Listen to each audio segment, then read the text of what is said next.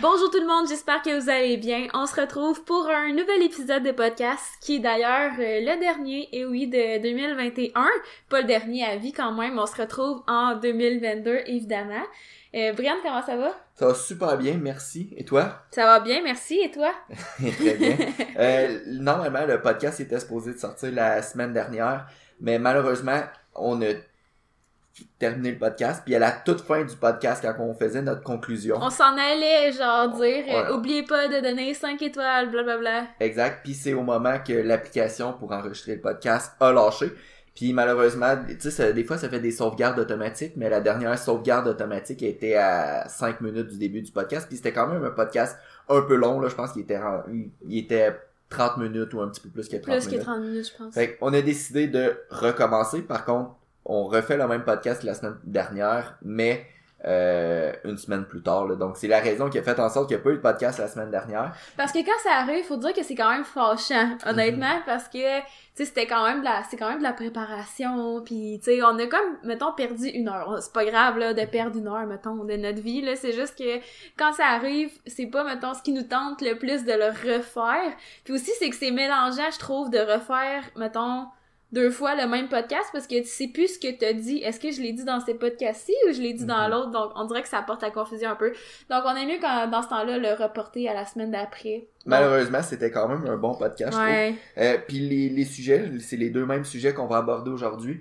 Euh, c'est parce que souvent, là, surtout qu'on vient, là, on revient de la compétition des championnats provinciaux. Puis j'ai beaucoup de monde qui m'ont dit, euh, Brandon, tu sais, le monde là, qui sais, parce que aussi ça fait longtemps qu'il n'y a pas eu de compétition. Puis là, il y a des records qui se battent un peu dans chaque catégorie de poids, dans chaque catégorie d'âge. Puis le monde sont comme crime. euh, Est-ce que le monde qui compétitionne euh, naturel sont réellement naturels? Euh, puis c'est un débat là qu'on on peut tu sais il y aura pas de bonne ou mauvaise réponse mais on va vous donner notre opinion euh, sur ce sujet-là. On n'a pas, on n'aura pas la bonne réponse. Genre, c'est sûr qu'on a, je, je sais même pas si quelqu'un peut avoir la réponse réellement. là. Exact, ben tu sais on vous on va pas nécessairement dire ah oui euh, 7% de personnes qui compétitionnent naturelles qui sont des tricheurs, là, évidemment, on n'aura pas la réponse, mais tu sais, on va dire est-ce que selon nous c'est une majorité, est-ce que c'est genre vraiment une toute petite minorité? Euh, donc on va donner notre opinion, puis on va aussi parler un peu là, de ceux qui se sont jamais fait tester. Tu sais, c'est quoi le processus là, de, de test antidopage, puis est-ce que selon nous c'est facile à tricher ou quoi que ce soit. Donc ça va être un peu le premier sujet du podcast. Puis euh, le deuxième sujet du podcast, là, ça va peut-être être un petit peu plus rapide, euh, mais c'est combien de temps qu'on planifie à l'avance nos entraînements? Donc, euh, sais, des fois, je sais qu'il y a des personnes qui rentrent au gym, puis ils rentrent dans le gym, puis là, ils décident leur prochain entraînement. Euh, Est-ce qu'on décide euh, un entraînement à la fois, une semaine à l'avance, un an à l'avance? Fait que combien de temps qu'on devrait prévoir nos entraînements euh, à l'avance? Fait que c'est nos deux sujets aujourd'hui. Euh, premier sujet, est-ce que tu avais d'autres choses à ajouter, Lo, avant qu'on commence? euh? Non, pas du tout. Premier sujet, c'est un sujet, avant toute chose que je dois dire que, tu sais, comme quand on a commencé, c'était comme vraiment quelque chose qui me, qui nous, ben, peut-être qui nous préoccupait, en tout cas, qui me préoccupait. Plus toi. plus moi, on dirait que ça me fâchait de savoir qu'il y a des gens, tu sais, qui pouvaient tricher, mettons. Puis tu sais, je pense que je suis pas la seule comme ça. Puis honnêtement, avec les années, oui, perso, j'ai juste appris à, comme, lâcher prise par rapport à ça, là. Genre, j'ai, j'ai pas de contrôle là-dessus, puis... euh, tu sais, c'est que ça venait vraiment me chercher, genre, tu sais, de, de, sa- de savoir ça, ou, tu sais, d'avoir, d'avoir en tête la possibilité de peut-être que, tu sais. Euh, tu sais, ça venait vraiment me fâcher. Puis honnêtement, je- moi, là, pour moi, tu sais, ce qui a vraiment été la meilleure solution, c'est de juste dire, ben oui, ça arrive, puis c'est peut-être pas autant qu'on le pense non plus, là, parce que des fois, on... Tu sais, ça peut être facile de dire euh, ah cette personne-là est plus forte que moi, elle doit être sur elle doit être sur le stock, tu sais. Euh, tu sais, je pense qu'il faut faire attention à ça aussi là parce que il va toujours avoir des personnes meilleures que nous mais bref, moi perso, euh, je suis vraiment plus dans un mode ben ils feront ce qu'ils feront puis tu sais je pense que au final euh, la vie finit toujours par bien faire les choses puis Mhm. euh, la vérité finit par sortir là puis en tout cas bref euh, honnêtement je suis moins euh, tu sais avant c'est comme quelque chose c'est un sujet qui me qui me fâchait puis là je suis comme juste genre tu sais je peux je suis pas neutre là dans le sens que tu sais je suis comme zéro pour ça mais tu sais ça vient moins me chercher mettons fait que je Mhm. pense que je vais te, comme te laisser plus animer les questions euh, que moi dans ce podcast-ci Mhm. Mais dans le fond, pour commencer, là, je pense que euh, on peut peut-être commencer par notre conclusion, puis après ça, on pourra revenir sur nos sur nos pas, à savoir qu'est-ce qui a fait en sorte qu'on en vient à cette conclusion-là. C'est comme il y en a qui commencent par la fin d'un livre. J'ai déjà entendu ça. Ok. Mettons, Ben, ils, lisent les dernières pages pour savoir si le livre va être bon, genre. ok. Ben pas moi, mais, Mais là, c'est ça qu'on fait pour live. le podcast, c'est ça qu'on va faire. Euh, je pense que c'est euh, une très petite minorité là, de personnes là, qui qui vont compétitionner naturel sans être naturel réellement. Euh, Peut-être que plus de, ces personnes-là chez les, hommes. Je pense que c'est peut-être plus propice.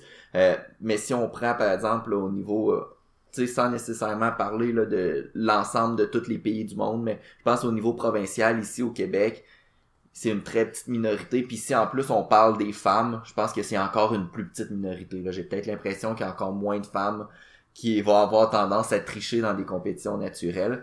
Fait est-ce que je pourrais dire c'est peut-être 1%, 2%, c'est difficile à dire, mais des fois j'entends euh, ah, la majorité du monde compétitionne naturel triche. C'est sûr que c'est pas la majorité. C'est sûr que c'est pas la majorité du monde. Si j'ai à mettre un pourcentage, j'ai l'impression que c'est probablement moins que 5% du monde. Mais ça, on n'aura jamais la réponse. Sais, comme on a dit au début, comment voulez-vous qu'on évalue ça? Sais, oui, il y a des tests, mais on sait aussi qu'il y en a qui sont capables de, en quelque sorte, tricher les tests. Euh, je pense pas que c'est aussi facile que ce que certaines personnes le laissent croire, là. Euh, sais, pour avoir chacun d'entre nous fait un test, euh, tu sais, c'est pas... euh, c'est quand même super surveillé, mettons, là. Mhm. Puis, tu sais... Écoute, j'ai déjà entendu que des... Ah, en tout cas, bref, je vais pas me lancer là-dedans, mais tu sais, il y en a qui disent que c'est su- super facile à tricher, mais Exact. moi, perso, pour l'avoir fait, euh, j'ai aucune idée comment le monde ils peuvent faire pour tricher. Mais c'est sûr que ça se fait, c'est sûr que ça se fait, mais c'est c'est sûrement une minorité. Mais ce que j'allais dire, c'est que c'est dur à évaluer, dans le sens que, tu sais, il y avait déjà eu une étude, on en avait, on en avait parlé, voyons, dans un podcast, euh, mon dieu, c'était dans nos premiers podcasts, quasiment, je pense. Mais il y avait eu une étude dans, dans un autre pays, c'était en Afrique, si je me trompe pas, quelque chose comme ça. Mais là, tu sais, euh, on va pas citer l'étude parce qu'on on, l'a pas vérifié d'avance, euh, je m'en rappelle plus du tout, là. Mais bref, il y avait eu une étude, puis c'était comme un genre de questionnaire, puis ça posait aux athlètes la question de est-ce que vous prenez des substances euh, illégales dans le sport, puis tu sais, ça donnait un certain pourcentage de personnes, tu sais, qui en prenaient. C'était anonyme, évidemment, mais même à ça, tu sais, est-ce que c'est vraiment représentatif?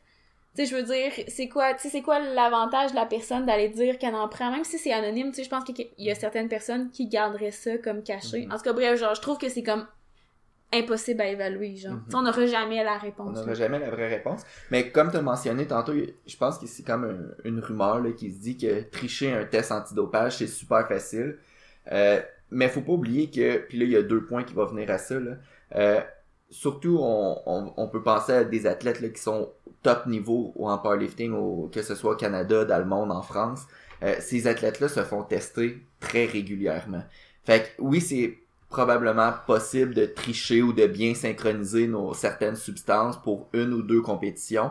Mais quand t'arrives puis t'es parmi le top au monde, euh, tu te fais pratiquement tester à tous les mois, en compétition, hors compétition. Fait que, à un moment donné, ça devient vraiment difficile. Puis certains athlètes doivent même noter leur déplacement. là. Exact. Tu sais, c'est quand même poussé, là. Fait que si on pense que ah, lui, il est champion, du- il est champion du monde, ses performances sont incroyables, c'est sûr qu'il prend des produits. Tu sais, faut se dire que il se fait tester très très très très souvent. Là. Quand on a commencé le sport, c'était pas aussi fréquent là, les tests ou en tout cas ils ont sûrement augmenté là, la- leur fréquence puis leur leur ben, leur tests en général.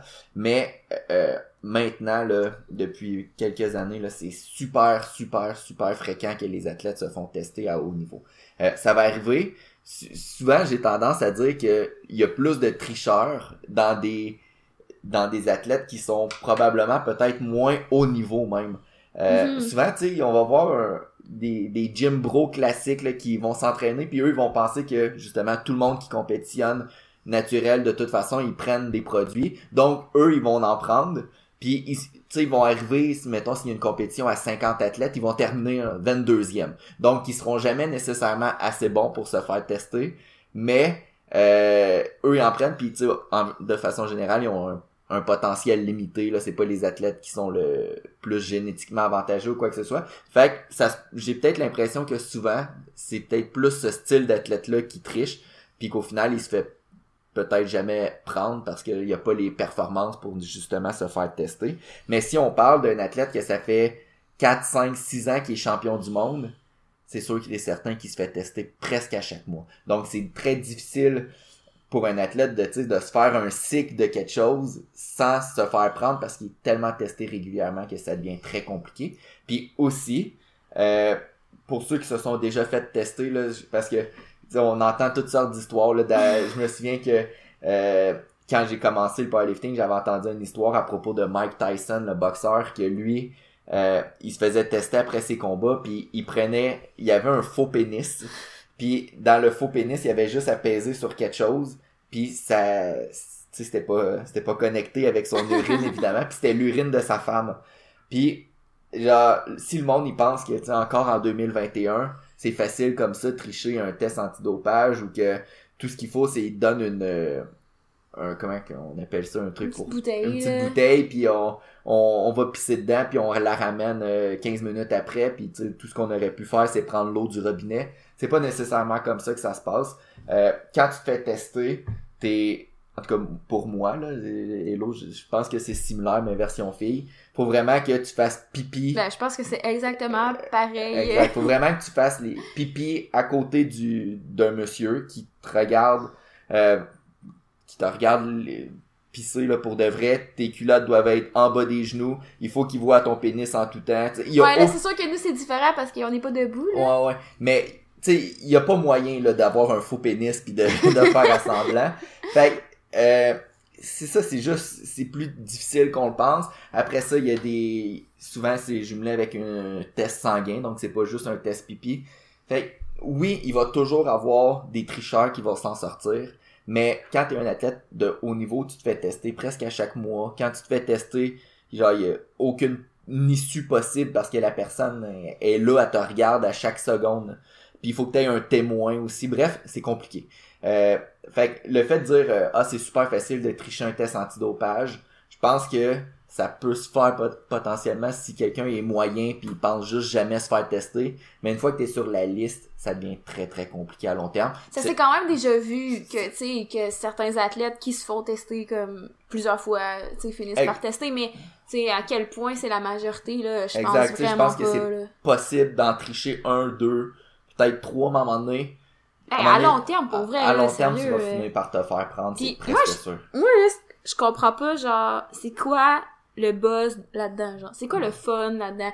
Genre, c'est aucunement le fun, puis tu sais, c'est ça qu'est-ce qui me fâchait, mettons, avant, là, mais là, je vais, je vais, je vais ressortir mon vieux discours, là, mais tu sais, c'est que je comprends pas c'est quoi tu retires de ça, genre, tu sais, c'est- c'est quoi, tu sais, oui, je comprends que c'est peut-être genre pour euh, le sentiment de genre, de gloire, ou genre de, de puissance, je sais pas trop, là, mais comme, tu sais, tu le sais que t'as pas le droit, genre, c'est comme, ça me rentre pas dans la tête, tu sais, puis on le sait qu'il y a des fédérations en powerlifting, tu sais, qui sont reconnues pour ne pas être des fédérations testées. Fait que, tu sais, Puis généralement, ces compétitions-là sont aussi le fun. Puis généralement, ils ont même plus d'ambiance que les compétitions testées. mais c'est sûr faut faire attention, parce que c'est pas parce que tu fais une compétition qui est pas testée que c'est Mhm. parce que tu Exact, prends ouais, des substances, là. J'ai deux clients qui compétitionnent en janvier dans une fédération pas testée, puis c'est les deux clients les plus naturels qu'on peut avoir. Donc ça veut pas nécessairement dire que tu compétitionnes pas testé, que t'es pas naturel, mais de là à dire que t'es nat- que tu prends des, des produits puis tu vas compétitionner naturel, il y a tu sais c'est pas je pense pas que on peut en sortir gratifiant de ça puis en plus de ça Mais s'il y en a qui le font, si- c'est sûr qu'ils sortent gratifiants de ça, mais comme, on dirait que, je- genre, ça me rentre pas dans la tête. c'est pas comme s'il y avait pas d'alternative aussi. Fait que tu sais, si on pense à l'haltérophilie, il y a pas de fédération d'haltérophilie, en tout cas au Québec en tout cas, qui disent nous on teste pas. Mais en powerlifting, il y a plein de fédérations qui, disent qu'il y a pas de test, qu'il y a pas de test euh, antidopage. Fait que pourquoi s'acharner à vouloir aller dans une compétition naturelle? Bref, pour conclure le sujet, je pense que des tricheurs, il va tout le temps en avoir. Mhm. Il va tout le temps en avoir qui vont réussir à passer un, deux, trois tests. Mais euh, de là à dire que tout le monde qui compétitionne dans une euh, fédération naturelle ou tout- toutes les tops au monde, c'est probablement des tricheurs. Je pense que c'est une minorité. C'est peut-être nous qui est naïf de penser ça. Mais euh, en tout cas, par expérience, puis pour connaître plusieurs athlètes là, de haut niveau, euh, je crois que la très grande majorité sont, sont clean. Mhm. Puis tu sais, comme j'ai dit, au- dit au début, ça, à un, moment donné, voyons, je, trouve que ça sert à rien de, comme, trop s'acharner là-dessus, là. Tu sais, je trouve que ça peut être, comme, hyper euh, négatif pour rien, dans le sens que, tu sais, tu connais pas, tu sais, mettons, c'est comme quand c'est des soupçons envers quelqu'un, je trouve que ça peut être, comme, hyper négatif, là. Mhm. Euh, moi, j'ai vraiment appris à, comme, faire un peu, genre, fuck off par rapport à ça, là. Mhm. Puis, tu sais, faire confiance euh, en, en la vie, tout simplement, puis genre, faire mes petites affaires, puis ne pas me comparer. Pourquoi tu ris? Faisons confiance en la vie. bon, on fait confiance à la vie, mais la seule chose que j'allais dire pour euh, clore le sujet, c'est que, sais, il y a plusieurs débats là, qui peuvent en ressortir là, par rapport à ce sujet-là. Là. Puis, tu sais, mettons, une question qu'on peut lancer comme ça, qu'on n'aura pas encore euh, la réponse, ben, tu sais, c'est après combien de temps t'es naturel? Mettons une personne qui a déjà fait un cycle de quelque chose ou qui a pris quelque chose ou whatever, puis qui décide d'arrêter Mhm. pour euh, être clean puis honnête et tout. Mais tu sais, est-ce que cette personne-là, on la considère comme naturelle après un certain temps? On la considère jamais naturelle? Je sais pas si ma question est claire. Exact, tu sais, si, par exemple, t'as fait un, un cycle de SARMS quand t'avais 20 ans, puis là t'es rendu à 60 ans, c'est sûr qu'il y a 40 ans, les SARMS ça existait pas, là, mais pour l'exemple, t'as fait un cycle de SARMS, un petit cycle de RAD 140, pas trop puissant, il y a, Parce que ça, ça m'avait choqué, mais comme il il y a des 20 ans. boutiques de suppléments Ouais. qui vendaient des SARMs, mettons. Mais tu sais, comme, tu sais, qui en vendaient, parce que c'est comme légal pour les vendre. c'est légal d'en vendre, mais c'est pas illégal dans le sport.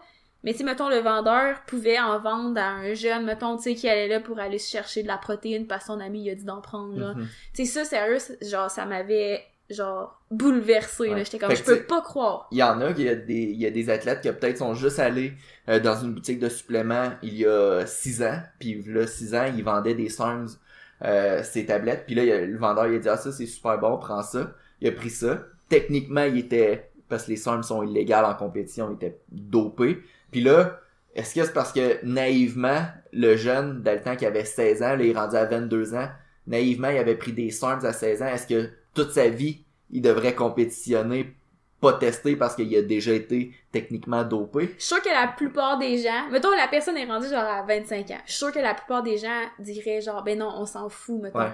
Ok, mais tu sais, c'est après combien de temps, mettons, qu'on Mhm. s'en fout, genre, justement? Exact. Puis c'est quoi les substances? Là On donne l'exemple des SARMs, mais tu sais quelqu'un qui a juste fait un cycle de test, un petit cycle à 300 mg par semaine. Puis est-ce que après 10 ans il est, il est considéré comme euh, naturel? Est-ce que c'est après 5 ans? Est-ce qu'il a assez à vie? Fait que c'est une question qu'on n'aura pas les réponses. Euh, je pense que Mais moi, on dirait, je trouve que c'est une... C'est un... mais c'est sûr que c'est une question plus euh, peut-être éthique, là. Mhm. Mais en même temps, je trouve que c'est aussi une question... Genre, mettons, je trouve que c'est comme par rapport à, mettons, à mes valeurs, là. Mhm. c'est comme je sais pas ben tu sais c'est parce que c'est ça on dirait que j'ai comme de la de la peine pour les jeunes qui se sont fait avoir mettons par leur euh, tu sais chum qui disait qu'il connaissait Mhm. ça ou le vendeur de la boutique mais comme mettons quelqu'un qui est comme vraiment conscient de ça on dirait que je sais moi je sais pas c'est un sujet chaud j'ai bien de la misère avec ça là. Ben, moi je pense, que- moi moi c'est mon opinion personnelle, là, mais je ça pense, dépend des circonstances je pense que j'imagine ça dépend des circonstances. Mais tu sais, dépend- mettons que si tu te dis genre, ah là, je vais prendre une année off de powerlifting puis je vais retourner l'année prochaine, Ouais, puis pendant non. cette année-là, t'en profites, genre, moi, ça, ça me rend pas dans la tête. Non, ça c'est peut-être non. Ben c'est pas c'est peut-être selon moi c'est non. Euh, mais tu sais, je pense qu'il y a quelqu'un qui, qui a fait ça il y a plusieurs années, puis que là, tu sais, c'était un- peut-être une erreur de jeunesse ou que il a complètement changé sa, sa perception par rapport au sport pis tout. Ouais. Puis là, on sait clairement qu'il y a plus d'effets positifs de Mhm. l'utilisation de ces produits-là, tant en termes de force, de gain musculaire. Je pense que la personne pourrait revenir là puis se dire naturel. Euh, par contre, je pense que c'est du cas par cas aussi. Là. Fait que si euh, si on prend un top bodybuilder, là, on prend Ronnie Coleman, là, le, le gros bodybuilder qui qui ça fait ben là je pense pas qu'il est encore naturel, là, il prend sûrement un supplément là, pour maintenir au moins sa niveau de testostérone. Mais si du jour au lendemain il disait euh, ah ben là je suis rendu naturel, tu sais comme ok comment t'en as pris pendant 40 ans de ta vie des produits. Fait que tu sais à quel point on pourrait comme négocier ça. Bref, il y aura Mhm. pas de réponse. Non. Puis pour juste conclure, des tricheurs il va tout le temps en avoir, euh, mais c'est une minorité. Mhm. La deuxième question qu'on avait aujourd'hui. Ben, c'est nous qui dit que c'est probablement une minorité, là. Ouais, mais c'est sûr que Ben, c'est. c'est sûr que c'est pas genre c'est euh, sûr que c'est pas une 75%. là. Exact. C'est pas, c'est pas plus que 50%, ça, c'est sûr. Mais non, 100%. là. C'est fort probablement moins que 10%, puis selon moi, Peut-être c'est, même 5%. c'est fort ouais. probablement moins que 5%. La deuxième question que, qu'on a, c'est combien de temps on planifie nos entraînements à l'avance? Ça, c'est plus de la périodisation. On change carrément de sujet. Puis Mhm. on a quand même beaucoup de questions sur la périodisation. Là. Genre, je suis sûre que si on faisait un podcast sur la périodisation, il serait comme super populaire. Mais c'est un podcast qui pourrait comme ne jamais finir. là. Genre, ça pourrait... Mettons, la périodisation en powerlifting, ça pourrait être 100% un cours d'université, mettons, au Mhm. complet, là, genre. Mhm. tu sais, euh, fait que euh, si jamais vous avez des questions comme faut pas que ça soit trop précis, tu sais, c'est comme parce que la périodisation l'affaire c'est que c'est comme super individuel d'une personne à l'autre. Fait que tu sais si tu poses une question mettons par rapport à toi, ben ça veut pas dire que la réponse qu'on va donner, ça va s'appliquer aux autres. Puis c'est pour ça qu'on a comme sais, on, en- on en aborde là, des fois euh, des, des sujets sur la périodisation, mais c'est comme toujours dur à, à aborder parce que souvent on est comme ben ça dépend, ça dépend. Puis tu sais c'est comme plate de donner ça comme réponse. Mais si vous avez des questions comme quand même précises mais générales en même temps, n'hésitez pas à nous les poser. Nous on aime ça parler de ça, c'est juste que comme je dis, c'est un sujet qui peut comme tellement varier d'une personne à l'autre que ça devient difficile d'en parler euh, dans un épisode de 30 minutes. Mais combien de temps on planifie nos entraînements à l'avance, ça c'est comme vraiment une super bonne question parce que tu sais, ça nous est souvent arrivé de voir, mettons, des gens au gym décider, comme, au jour le jour, leur entraînement. Euh, puis je vous cacherai pas que, tu sais, pendant, pendant ma grossesse, puis là, ça a vraiment pas rapport, là, mais tu sais, pendant que je suis enceinte, ça m'arrive souvent de faire ça, juste parce que, euh, tu sais, je, je m'adapte vraiment avec, tu sais, la motivation du jour, puis, euh, l'énergie du jour, puis comment je me sens, puis le temps que j'ai, puis tout. Tu c'est comme vraiment super, euh, je dirais, exceptionnel, mettons. Euh, mais jamais comme avec un athlète, je déciderais son training euh, au jour le jour ou à la semaine, mettons, parce que c'est sûr que ça serait pas optimal. Tu sais, c'est pas optimal ce que je fais en ce moment. C'est optimal pour ma motivation. Fait que je me dis, c'est parfait pour les circonstances actuelles, mais mettons un athlète qui veut performer ou c'est pas nécessairement performer en compétition, juste quelqu'un qui veut atteindre des objectifs au gym, euh, c'est super important d'avoir un plan qui est fait sur plusieurs semaines. Puis il faut faire attention, c'est pas nécessairement un plan qui est coulé dans le béton. Tu sais, c'est pas OK, je fais un programme de 16 semaines puis euh, j'en refais un autre dans 16 semaines puis on verra ce que ça donne, tu. Le plan est toujours modulable, c'est juste que d'avoir un plan sur plusieurs semaines puis on va vous dire combien de semaines après là, mais tu sais d'avoir un plan sur plusieurs semaines, ça fait en sorte qu'on a une ligne directrice, on sait où qu'on s'en va, on sait c'est quoi la date butoir, c'est quoi l'objectif à la fin. Tu sais, c'est comme vraiment juste concret, puis ça permet de d'ajuster tous les détails en conséquence, tu sais, que ce soit le nombre de répétitions, le nombre de séries, le volume, l'intensité, peu importe, tu sais, euh, c'est vraiment tout ajusté en fonction de l'objectif final. Donc nous, c'est pour ça que quand on périodise, quand on construit un programme, quand on se fait un plan avec un athlète, on commence toujours par la fin. Euh, donc, par exemple, ça peut être une compétition. Donc, ça, c'est un exemple facile. Mais tu sais, si on sait que l'athlète a une compétition à telle date, bon, ben, on va partir de cette date-là, puis on va construire le plan à l'envers. Fait qu'on va vraiment partir à l'envers. Fait que, tu sais, on le sait qu'à telle date, c'est jour de compétition. Donc, la semaine d'avant, je veux avoir environ telle intensité, tel volume, telle fréquence. Euh, puis après ça, tu sais, ben, je recule en fait comme ça dans les semaines jusqu'à la semaine numéro 1. C'est beaucoup plus facile et beaucoup plus euh, efficace à notre avis de faire ça comme ça que l'inverse. Donc de partir de la semaine 1 puis de bricoler jusqu'à la dernière semaine. Mhm. Beaucoup plus efficace de partir de la dernière semaine parce que on sait que à cette semaine-là, on veut atteindre l'objectif qui est dans ce cas-ci la compétition, mais ça pourrait être tu sais, ça pourrait être n'importe quoi d'autre là, pas obligé d'être une compétition, ça pourrait être euh, c'est sûr qu'à la fin d'un gros bloc, tu sais, c'est le fun de de tester, là, euh, vu qu'on est en powerlifting, mais tu sais, ça pourrait être de tester un 3RM, par exemple, ou... euh, pas nécessairement obligé de tester, mais tu sais, c'est le fun d'avoir comme un objectif à la fin du bloc. là. Exact. Puis moi, personnellement, généralement, j'aime ça regarder peut-être l'année dans l'ensemble. Donc, je Oui. planifie pas mes 52 semaines de l'année à l'avance. Par contre, si je sais que, par exemple, un athlète à la 52e semaine de l'année, c'est sa compétition la plus importante, ben, je vais me la planifier en me disant, OK, ben, ça, pour cette date-là, faut que l'athlète soit à 110% de sa capacité. Si je sais qu'à la 39e semaine, c'est sa deuxième compétition la plus importante, je vais, je me le placer dans mon calendrier. Puis si je le sais qu'à la dixième semaine, il y a une compétition, mais pas importante du tout, puis on n'a même pas besoin de piquer ou de se préparer euh, ardument pour cette compé-là, ben je vais me le noter dans le calendrier, puis probablement, je, je sais que mon premier objectif de la saison, c'est la, la compétition à 10 semaines, fait que je vais partir de mon 10 semaines, puis je vais revenir, comme te, te dit, jusqu'à la première semaine. Mais, les, des, des entraînements coulés dans le béton, généralement, c'est pas tellement longtemps d'avance. Même les 10 semaines, je le sais à peu près ça va être quoi mon intensité, mon volume pour ces 10 semaines-là. Mais euh, j'ai pas le. Je pourrais pas te dire que ton jour 3 de la semaine 10 va d'être euh, tel exercice exactement avec euh, tout. Mhm. Fait que, Mhm. Donc, tu sais, en termes de semaines, c'est ça, là. Tu sais, c'est pas 52 semaines de planification.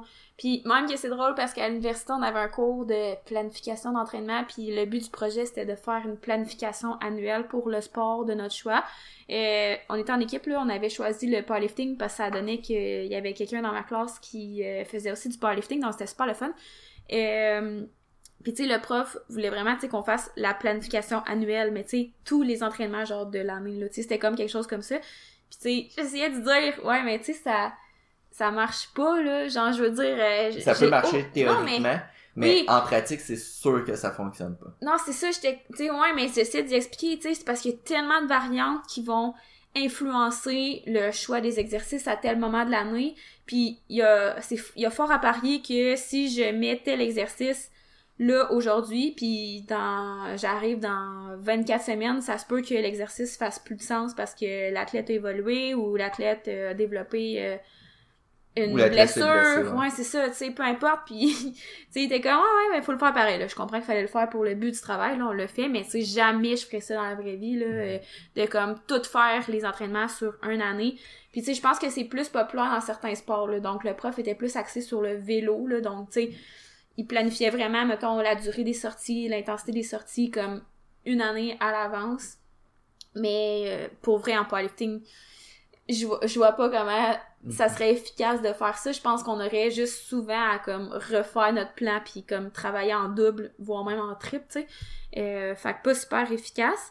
Euh, mais ceci étant dit, tu sais, on fait pas le programme à la semaine non plus. Tu sais, comme tantôt t'as donné l'exemple de 10 semaines. Fait que c'est un plan sur 10 semaines. Tu sais, ce serait un plan sur 10 semaines, mais en gardant les autres compétitions par après en tête, mettons, là, Mhm. comme t'as dit. Là, c'était ça, c'était super.